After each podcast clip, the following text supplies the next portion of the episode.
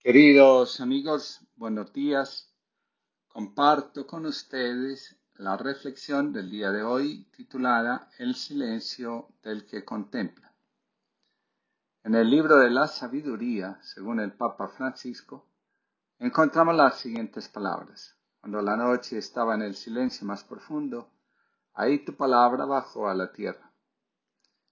Con esta expresión, el Papa Francisco quiere resaltar el valor que tiene el silencio que nace de la contemplación en la vida del ser humano.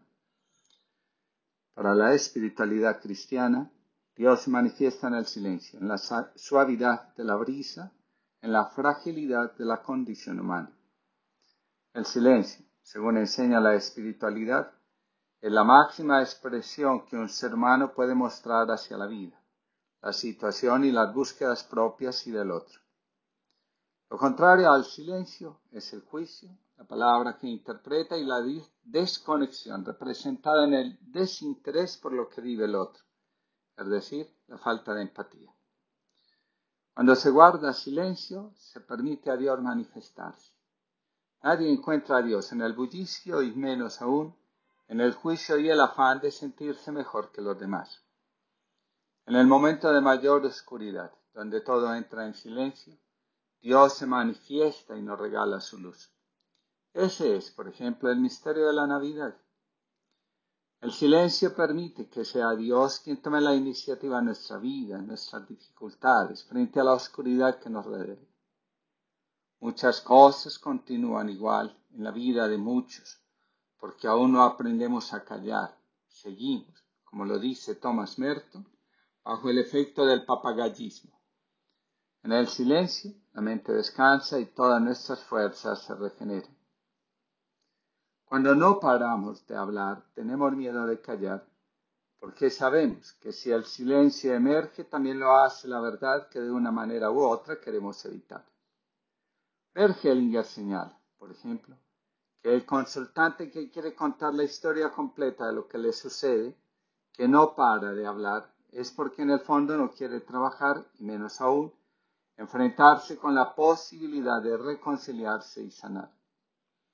Aquellos que después de un trabajo terapéutico sienten que lo realizado no fue suficiente, más que el deseo de curarse, están aferrados a la imposibilidad de ponerle fin al sufrimiento. No por mucho hablar y contar la historia, la integración y separación de la disociación será más rápida y efectiva. Detrás del mucho hablar hay un afán de convencer al terapeuta de que quien sufre es realmente una víctima. La voz se propagó a través de la campiña sobre el sabio hombre santo que vivía en una casa pequeña encima de la montaña. Un hombre de la aldea decidió hacer el largo y difícil viaje para visitarlo. Cuando llegó a la casa, vio a un viejo criado al interior que lo saludó en la puerta. Quisiera ver al sabio hombre santo, le dijo al criado. El sirviente sonrió y lo condujo adentro. Mientras caminaban a través de la casa, el hombre de la aldea miró con impaciencia por todos lados en la casa, anticipando su encuentro con el hombre santo. Antes de saberlo, había sido conducido a la puerta trasera y escoltado afuera. Se detuvo y giró hacia el criado pero quiero ver al hombre santo. Usted ya lo ha visto, dijo el viejo. A todos los que usted pueda conocer en la vida, aunque parezcan simples e insignificantes, véalos a cada uno como un sabio hombre santo. Si hace esto, entonces cualquier problema que usted haya traído hoy aquí estará resuelto. Detrás del afán de hablar, de explicar con detalle lo ocurrido, se esconde, la mayoría de las veces, un afán de destruir a otro en el mucho hablar y hacerlo de afán, nunca faltan los juicios y las verdades a medias sobre lo que ha ocurrido. La lengua, con ser un miembro pequeño, puede vanagloriarse y ganar grandes batallas. Dice el libro del eclesiástico, son muchos más los que caen por el filo de las palabras que por el filo de la espada. Hasta uno mismo es presa fácil de las palabras dichas con ligereza y en el afán de salir de un momento de angustia oculta. La profundidad del corazón se encuentra en el silencio. El que sabe guardar silencio también sabe que todo lo que en el momento presente está sucediendo va a pasar.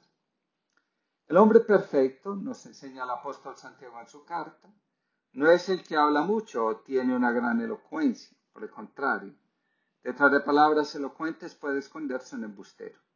De eso puedo dar viva fe. El hombre perfecto es aquel que en el silencio de su propia habitación o corazón guarda silencio y se abstiene de mentir con su palabra o con su vida. El silencio es el espacio que el ego le concede a la reflexión y a la sabiduría. Un corazón reconciliado consigo mismo también se revela en la reconciliación con la lengua, es decir, las palabras se vuelven cuidadosas y en la medida de lo posible mesuradas. No todo el que diga Señor, Señor, dice Jesús, entrará en el reino de los cielos. La espiritualidad cristiana auténtica se reconoce porque en lugar de invitar al ruido, abre espacios para el silencio, la contemplación y la meditación del misterio. Escribe el Papa Francisco. La profundidad del corazón con el silencio. Silencio que no es mutismo, como he dicho, sino que deja espacio a la sabiduría, a la reflexión y al Espíritu Santo. A veces tenemos miedo de los momentos de silencio, pero no debemos tener miedo. Nos harán mucho bien el silencio, agrega. Además, el silencio del corazón que tendremos sanará también nuestra lengua, nuestras palabras y sobre todo nuestras decisiones. De hecho, José ha unido la acción al silencio. Él no ha hablado, pero ha hecho, y nos ha mostrado así lo que un día Jesús dijo a sus discípulos. No todo el que me diga Señor, Señor entrará en el reino de los cielos, sino el que haga la voluntad de mi Padre Celestial. La figura de José en este camino de contemplación resulta relevante porque a través de su figura podemos comprender cómo el silencio, la contemplación y la acción correspondiente a lo vivido interiormente contribuye a la realización de la voluntad divina. En el momento de mayor confusión, José guardó silencio y en la oscuridad de la noche pudo comprender que Dios siempre está actuando y dando orden a todo lo que sucede para convertirlo en instrumento y camino de su santa voluntad. Dios crece en el silencio. La dimensión contemplativa de la vida se recupera cuando aprendemos a considerar el silencio como un alimento del alma y un atributo de la fe. El silencio nos invita a entrar dentro de nosotros mismos y a conocer lo que nos habita. El que conoce la verdad y camina en ella, convierte su vida en un camino de sabiduría. La sabiduría es el fruto del silencio que contempla.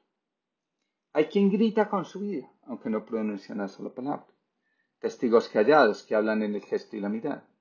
No anuncian a voz en grito lo que hacen o piensan, ni alardean ni justifican. Es su historia la que narra cómo aman, donde viven, por quien luchan, qué anhelos tiran de ellos en qué creen. Es su huella silenciosa la que deja adivinar al Dios que les habita. José María Rodríguez Sola. Y termino con esta oración del Papa Francisco. San José, hombre de silencio, Tú que en el Evangelio no has pronunciado ninguna palabra, enséñanos a ayunar de las palabras vanas, redescubrir el valor de las palabras que edifican, animan, consuelan, sostienen. Hazte cercano a aquellos que sufren a causa de las palabras que hieren, como las calumnias y las maledicencias, y ayúdanos a unir siempre los hechos a las palabras. Amén. Que tengamos todos una linda jornada.